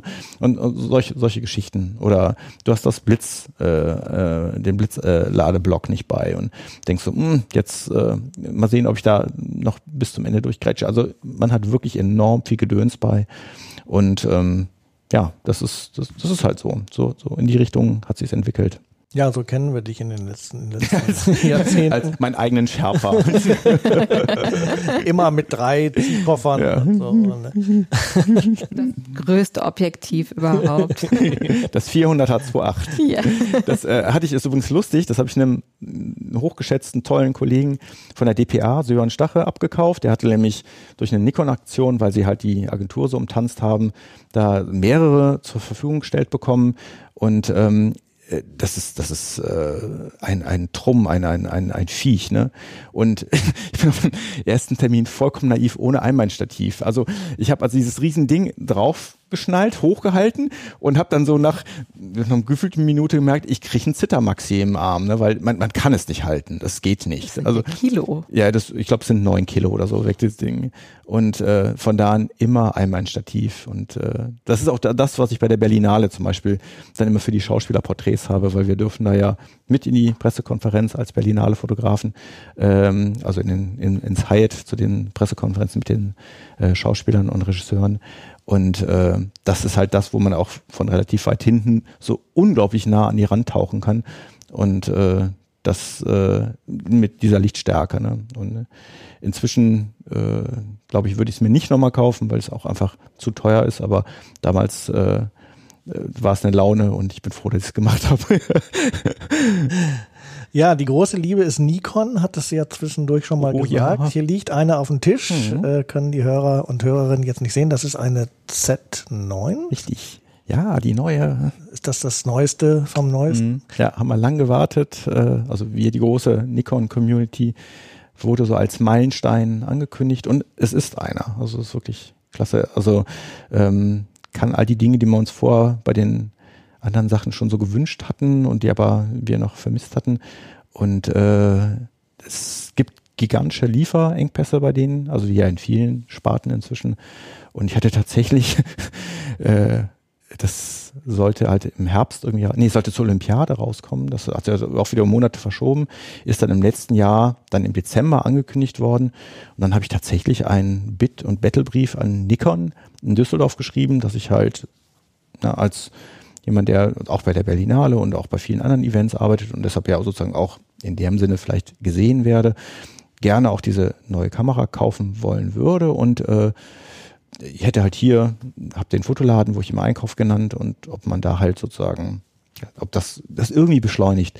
Und es hat geholfen. Also die haben äh, ja nur eine Handvoll ausgeliefert zum Ende des Jahres und eine von denen habe ich jetzt. Also es ist schon eine kuriose Situation, wenn man drum bettelt, den vollen Kaufpreis irgendwo hinlegen zu dürfen, äh, äh, weil man halt ahnt, und so kam es dann ja auch, dass von dieser irrwitzigen Vorbestellungsliste nur wirklich so Krümel äh, bedient worden äh, werden konnten, weil die da wohl äh, ja nicht, nicht im Ansatz nachkommen mit der Produktion. Also wie, wie gesagt, bei vielen anderen Dingen. Äh, da wird noch viel Geduld nötig sein bei denen, die das auch gerne hätten. Das ist schon eine Kuriosität. Das ist auch verrückt, ne? Ja. Ähm, also die Kunden sind da, äh, die ja. Kunden haben das Geld, mhm. sagen hier, äh, ja. halt den Mund, gib mir deine Kamera, ähm, mhm. aber man kriegt sie einfach Nein. nicht. Das ist ja nee. Wahnsinn. Ne? Nee. Und du kannst selbst nicht, auch nicht mal im Ausland. Das ist also wirklich ein weltweites Thema. Sie ist im Moment nicht zu bekommen. Und deshalb, äh, und sie hat so ein paar neue Finessen, die einen solchen Spaß machen. Das ist diese Art von Vitalisierung, die, die ich immer suche und auch brauche, dass ich mir dann irgendwie, also ich, ich nenne es auch Spielzeug, ich brauche neues Spielzeug, um mir zu denken, boah, das, das geht jetzt auf einmal so und äh, das testen wir jetzt mal damit und ähm, es darf oder es passiert ja auch total viel, was eben völlig äh, äh ja daneben liegt und wo man denkt, okay, war ein Versuch, aber das, das ist es nicht. Und, aber so, so mändelt sich das raus. Genau wie ja auch bei manchen äh, Fehlversuchen oder wenn man halt irgendwie etwas vermeintlich falsch macht, so denkt, ah, Moment mal, es ist zwar eigentlich verhunzt, aber man kann das so als, als Auslöser für was anderes nehmen. Also etwas völlig unterbelichtet, was halt plötzlich ein bisschen ausschaut wie ein Scherenriss, Scherenschnitt und äh, dann denkt man ja, okay, in die Richtung funktioniert's ja. Und so ist schon, schon aus mancher Panne irgendwie was, was Gutes entstanden. Und so finde ich, oder ist auch das, was ich mit Kollegen häufig bespreche, so nach dem Motto, wie machst du es denn da und äh, äh, hast du eine Idee, was, was, man, was man noch machen oder einsetzen kann. Und das ist das Schöne bei uns Fotografen. Wir sind äh, wirklich, haben ein hohes Maß an Fairplay. Also man grätscht sich nicht in die Kundenkartei des anderen rein. Äh, das gehört sich nicht, das, also, das tun wir wirklich nicht. Und äh, wir sind wirklich, also mit den allermeisten sehr offen, sehr ehrlich. Äh, äh, man leiht sich was, äh, man unterstützt sich auch. Äh, also das ist, das macht mich echt froh. Man hört ja und kennt ja von genug anderen, wo so ein Hauen und Stechen ist, das haben wir nicht. Also es ist enorm kollegial und das ist auch mit ein Grund, warum ich mich da so wohlfühle. Also wir haben zwischendurch äh, einmal den Faden verloren äh, mhm. bei der Nacherzählung deiner Geschichte. Okay. wir waren irgendwo in Frankfurt und dann okay. sagtest du ja und dann äh, haben die mich nach Berlin geschickt und seitdem bist du, glaube ich, dann ja, auch genau. Hier, ne? Das war ja. mit Mitte der neun, nee, Anfang der, ja, genau. Mitte der 93. 93. Ja. Ah, 93 schon. Mhm. Okay. Und seitdem bist du dann, also erst warst du bei der FAZ und dann. Ja, für die Süddeutsche sehr viel gemacht. Vor allem die, äh, für so, äh, ja, etwas aufwendigere ähm, Studenten, also Semesterstartbeilagen. Also da, die waren 40 Seiten dick. Und äh, auf jeder Seite gab es dann ein, zwei Bilder und wir sind dann halt wochenlang vorher losgezogen, haben uns ein Thema gesucht und haben dazu halt Bildergeschichten gemacht, zum Beispiel wie Studenten wohnen. Und wir haben dann, was ich, 20 verschiedene äh, Studenten mit vollkommen verschiedenem Wohnstil äh, gesucht und gefunden. Und das äh, war ja so richtig schön thematisch. Also das äh, wurde dann auch im Zuge der, der großen Krise war es nicht mehr möglich. Die sind einfach weggeknickt. Also das, das, das ganze Format gab es dann irgendwann nicht mehr, aber mehrere Jahre lief das und das war, habe ich genossen. Das war toll. Damals die Redakteurin Jutta Pilgram, äh, mit, mit der ich das dann immer konzipiert hatte, das, das war echt klasse. Und ähm, dann kamen halt auch in, in Berlin viele, viele, viele neue äh, Kundeneindrücke hinzu und äh, dann kippte das auch weg mit den Tageszeitungen, weil Tageszeitung ist ja auch irgendwie ein so dermaßen äh, nervöses Grundrauschen, was man dabei die ganze Zeit hat. Man hat immer dieses, damals war es 16 Uhr, das war so diese Abgabe für die, den ersten Andruck, also bei der FAZ zum Beispiel. Und äh, da wusste man so, wenn ich jetzt hier nicht den Staubald absolviert habe, dann wird das heute nichts. Äh, dann kommst du irgendwie halt nur im Regionalteil noch in, in der vierten Auflage mit rein.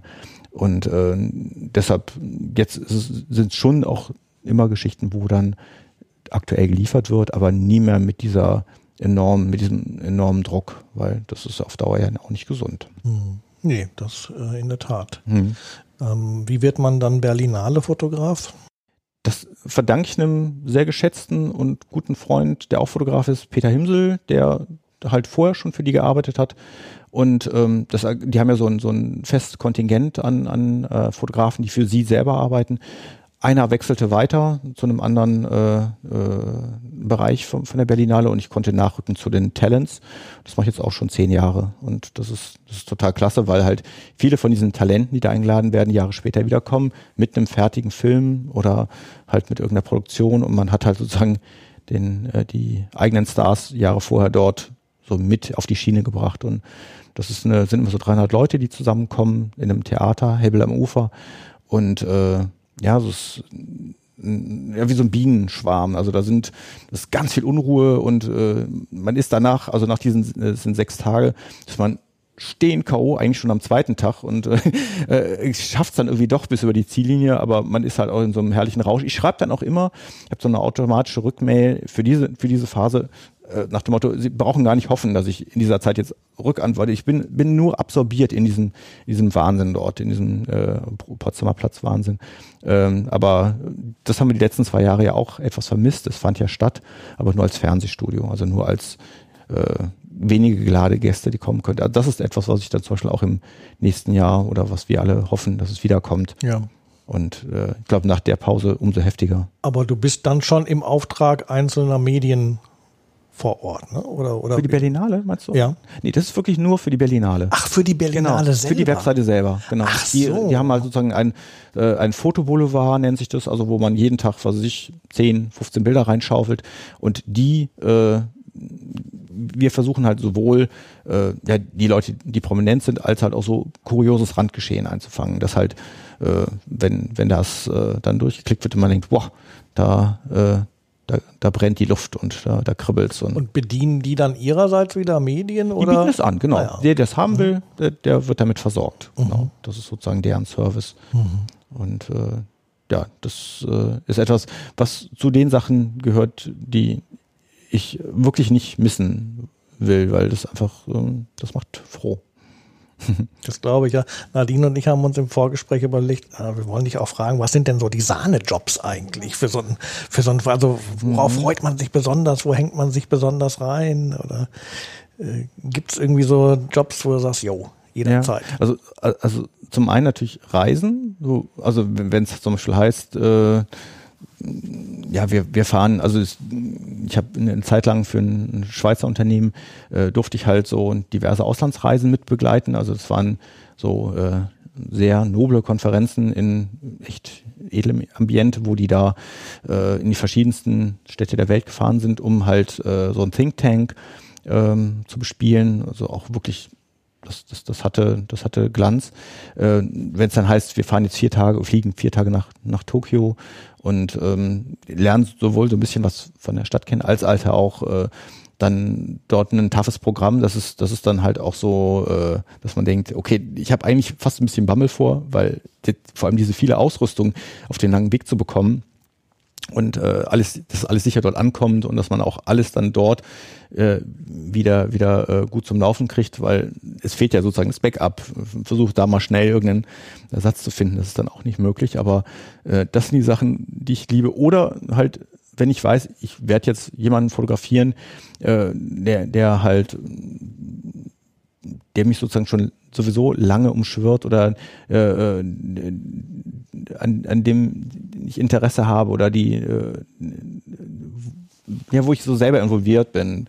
Oder, oder was, was mir jetzt gerade noch einfällt, als dieser legendäre Anruf von der TU Berlin kam, das ist jetzt so, ich schätze mal sechs, sieben Jahre her, ob ich dann, was ich Mitte Juni Zeit hätte, das wäre aber ein wichtiger Auftrag. Sie dürften noch nicht sagen, welcher Gast kommt.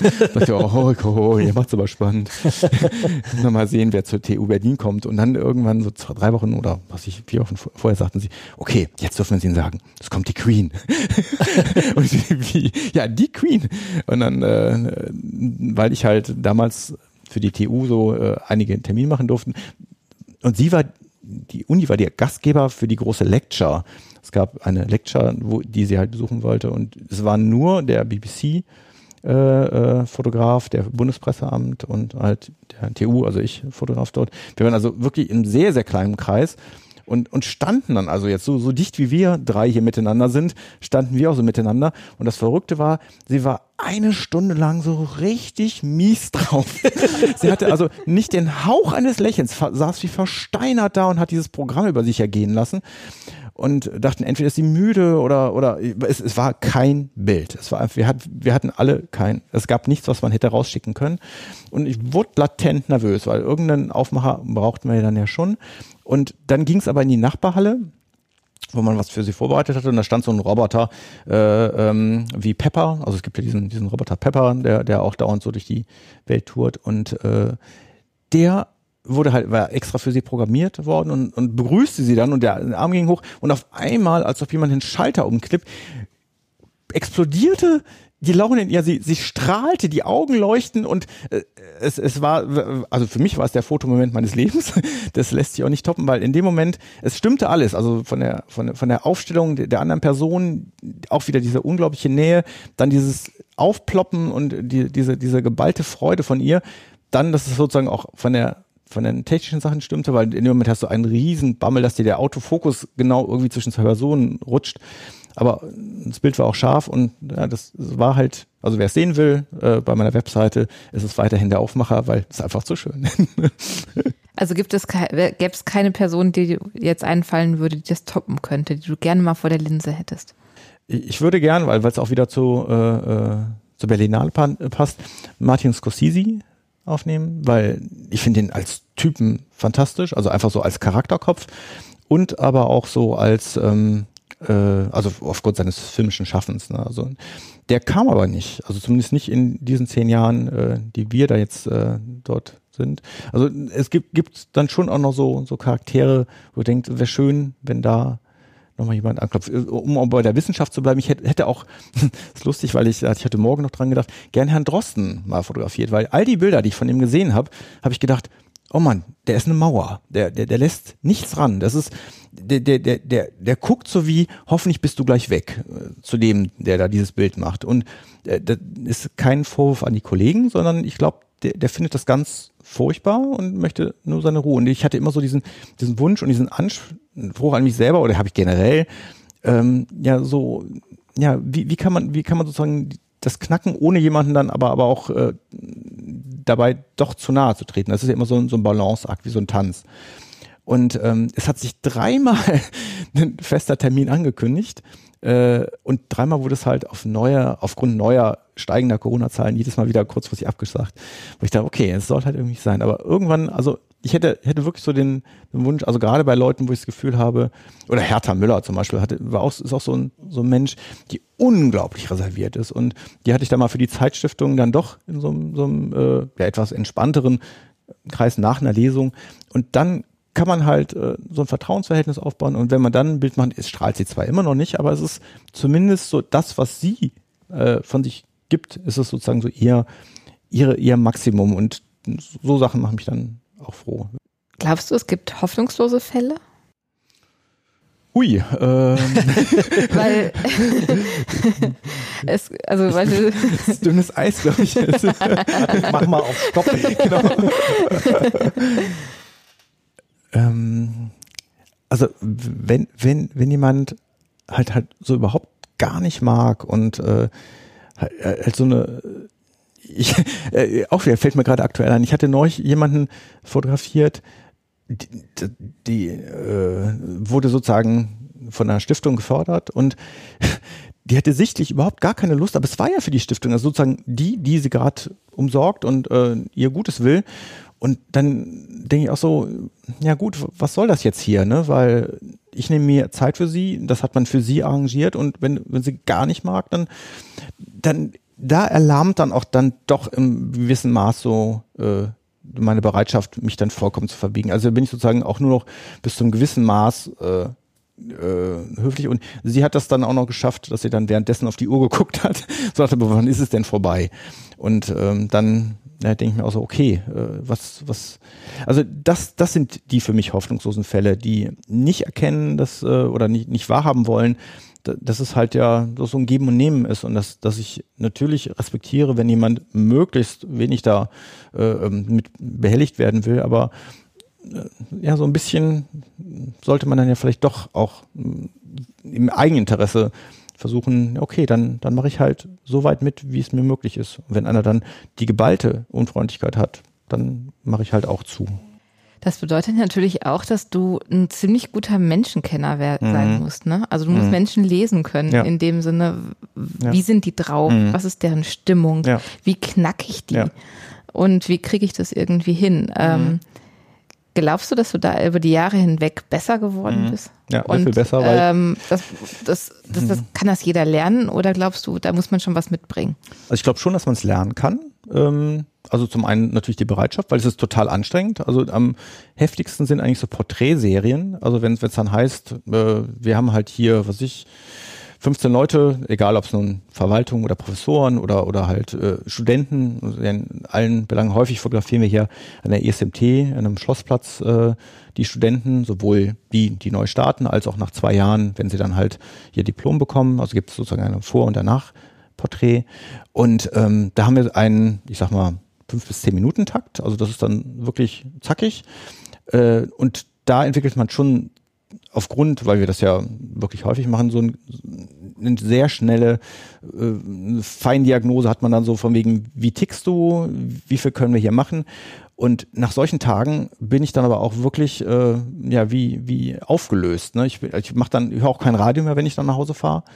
Und äh, ich brauche auch keinerlei Art von anderer Berieselung, weil, weil diese Art von ähm, ich meine, im Grunde genommen betrifft das ja viele Berufe. Das wird der, der als Friseur wirbelt, genauso sagen wie, wie halt jemand, der äh, im Hotel arbeitet, ne? Also der den, der den nächsten Gast empfängt. Man muss halt immer wieder, äh, ja, das, auch das hatte ich eben schon, das ist wie so ein Tanz, ne? Also wie äh, wer, wer führt wie, äh, wie nah darf man kommen und so weiter. Und äh, auch da ist es halt so, die, die, finde ich so für mich die größte Herausforderung und auch da wieder die Begeisterung, wie viel kriege ich da sozusagen dann abgeschmolzen, wenn es halt schwierig ist und wo, äh, wo komme ich entgegen und, und, und wie viel bin ich auch bereit, was ich zum Beispiel auch mehr an Zeit zu investieren. Und ähm, ja, das ist immer wieder ein neuer Tanz. Aber das ist so lustig, weil es gibt so zwei Dinge, sowohl die Porträts als auch die Gruppenbilder. Das sind die Dinge, die ich am meisten immer gefürchtet und auch gemieden hatte. Und gerade jetzt durch die Pandemie sind Porträts also eines der Hauptbetätigungsfelder geworden, weil das ja möglich war. Also man konnte halt Einzelbilder machen, war auch ziemlich viele. Ähm, und da war es sozusagen gefragt, das noch sehr, sehr viel häufiger und intensiver zu machen. Und ähm, gerade weil ich da selber so ein bisschen Bauchschmerzen habe oder weil, weil ich merke, uh, da komme ich selber an die Grenzen, äh, ist das aber auch das, wo, wo ich, glaube ich, so am, am, am meisten Herausforderungen fühle und letztendlich dann so ja, äh, das immer noch äh, manchmal mit, mit, äh, mit einem gewissen Widerwillen oder so eine, so eine, so eine, so eine Anspannung, den Widerwillen trifft nicht, aber eine Anspannung angehe, aber so beim, wenn es dann losgeht, ne, merkst du, ah, ja, doch, das macht genau deshalb so einen Spaß. Mhm. Mhm. Ja, ist vielleicht auch ein bisschen Tagesform manchmal dabei. Oh ja. Mhm. mhm. Ja, kann ich mir gut vorstellen wäre dann vielleicht auch nichts für mich. ja, das, äh, da gibt es eine gute Geschichte von einem äh, grandiosen Radiomoderator oder Radiomoderatoren-Team hier aus, aus Berlin, ähm, Robert Skopin und Volker Wipprecht. Die haben damals ähm, auf äh, Radio Fritz, äh, also noch vor, da bin ich gerade nach Berlin gezogen. Da war äh, Fritz so der Sender, äh, also frech durchgedreht und, und quirlig. Und äh, die sind, haben ja danach äh, bei Radio 1 äh, äh, sind sie dann ja eingestiegen. Das ist ja dann nur für Erwachsene, heißt der Sender ja auch, oder ist ein Claim. Und ähm, die hatten dann, es gab mal eine Reportage über die und dann äh, wurden die auch so ähnlich genau wie ihr das jetzt gemacht gefragt, ja, was ist denn mit euch, wenn, wenn ihr dann mal irgendwie schlecht drauf seid? Und dann sagte dann Robert Skopin, ja mein Gott, also es hat doch den Hörer nicht zu interessieren, ob ich schlecht drauf bin, weil dann ne, muss ich das halt schon so irgendwie so verpacken, dass der es halt nicht um die Ohren bekommt. Und diesen Anspruch habe ich auch. Also natürlich habe ich Tage, an denen ich halt äh, wie jeder äh, einfach eine andere äh, Grummeligkeit oder einfach ein bisschen zerknirschter bin, aber ich gebe mir echt Mühe, dass, dass ich die Leute nicht spüren lasse. Also das äh, finde ich so, das ja, gehört, gehört sich dann einfach nicht so, weil. Gehört zur mh. Professionalität dazu, äh, denke ich auch. Ähm, aber gerade bei Radiomoder Radiomoderatoren stelle ich es mir echt schwer vor. Ne? Also stimmt, ja. du wachst morgens auf um sechs, äh, stehst hm. mit dem falschen Bein auf und bist aber in sieben Uhr äh, in der, in der ja. Frühsendung und musst gute ja. Laune versprühen. Das stelle ich mir manchmal schon, schon schwierig vor. Ja, vor allen Dingen, weil man viel ähm, Stimmung ja über die Stimme verteilt. Mhm. Also da kann man, ist das ja echt nochmal ganz schwierig. Mhm. Ja. Ja gut, aber anderes Thema. Heute hatten wir ja Fotografie und nicht Frühstücksradio.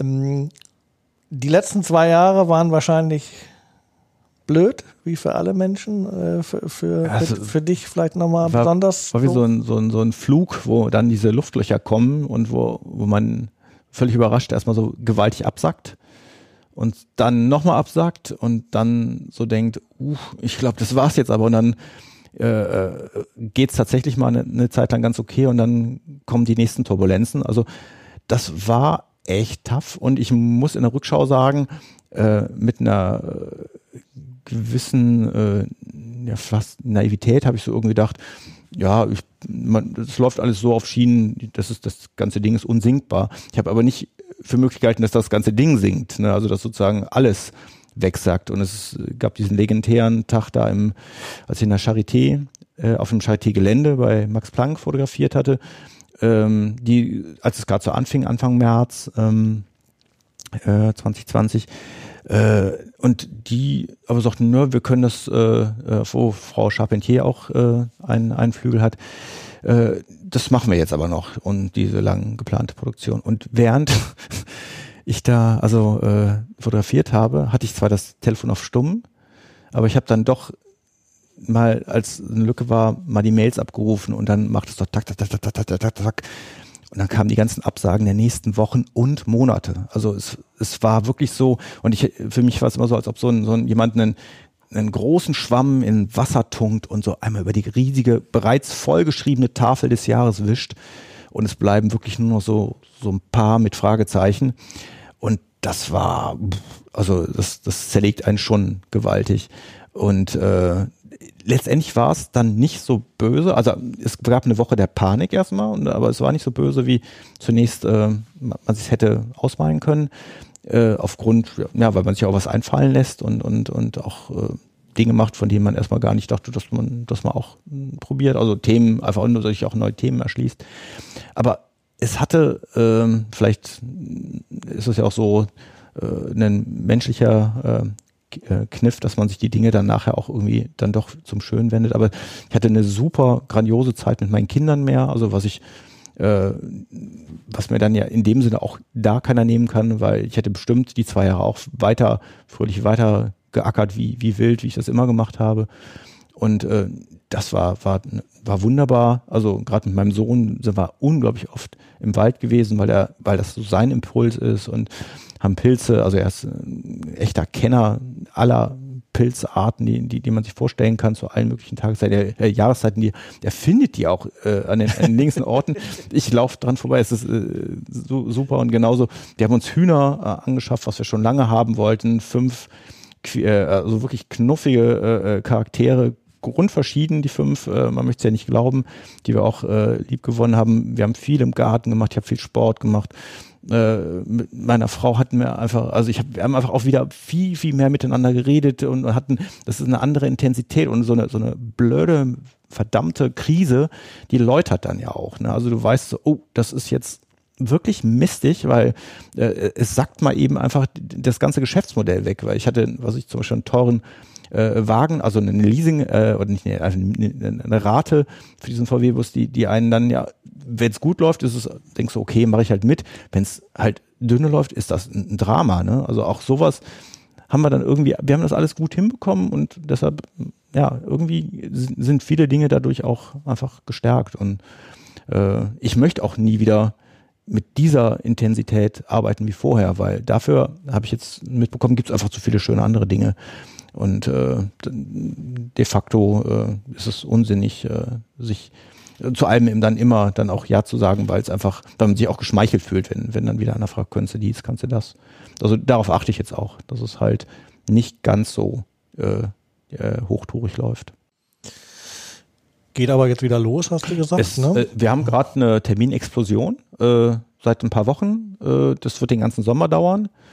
Ähm, könnte auch noch im frühen Herbst dauern und dann sagt mein Bauchgefühl und ich glaube auch die, äh, ich war gestern für die Leopoldina im Einsatz, auch die äh, Virologen äh, und so, die dann, wo man die Gespräche am Flur ja mitkriegt in den Pausen, äh, das ist halt wahrscheinlich schon auch, also es wird uns nicht, nicht in Ruhe lassen. Also wir werden immer wieder weiter durchgechuckelt, mit welcher Art und Weise dann wieder die Dinge eingeschränkt werden, mit welcher Heftigkeit und so. Aber es ist, ist eine neue Vorsicht da und äh, ja, die ist sozusagen jetzt eingepreist. Ne? Man ist jetzt so dabei, okay. Ähm, es, ich glaube, diese Art von Wandel ist durchaus jetzt ein bisschen radikaler. Also ich glaube, vielleicht ist es auch nicht gesund, dass wir in diesem Tempo ständig immer weitermachen. Und eigentlich fand ich es auch ein bisschen seltsam, dass man halt in der Zeit äh, der dieser, dieser neuen Besinnlichkeit äh, oder dieser aufgezwungenen neuen Besinnlichkeit so, so für sich viele Dinge und auch äh, als Gesellschaft erkannt hat und dann, wie schnell man dann doch wieder in die alten Mechanismen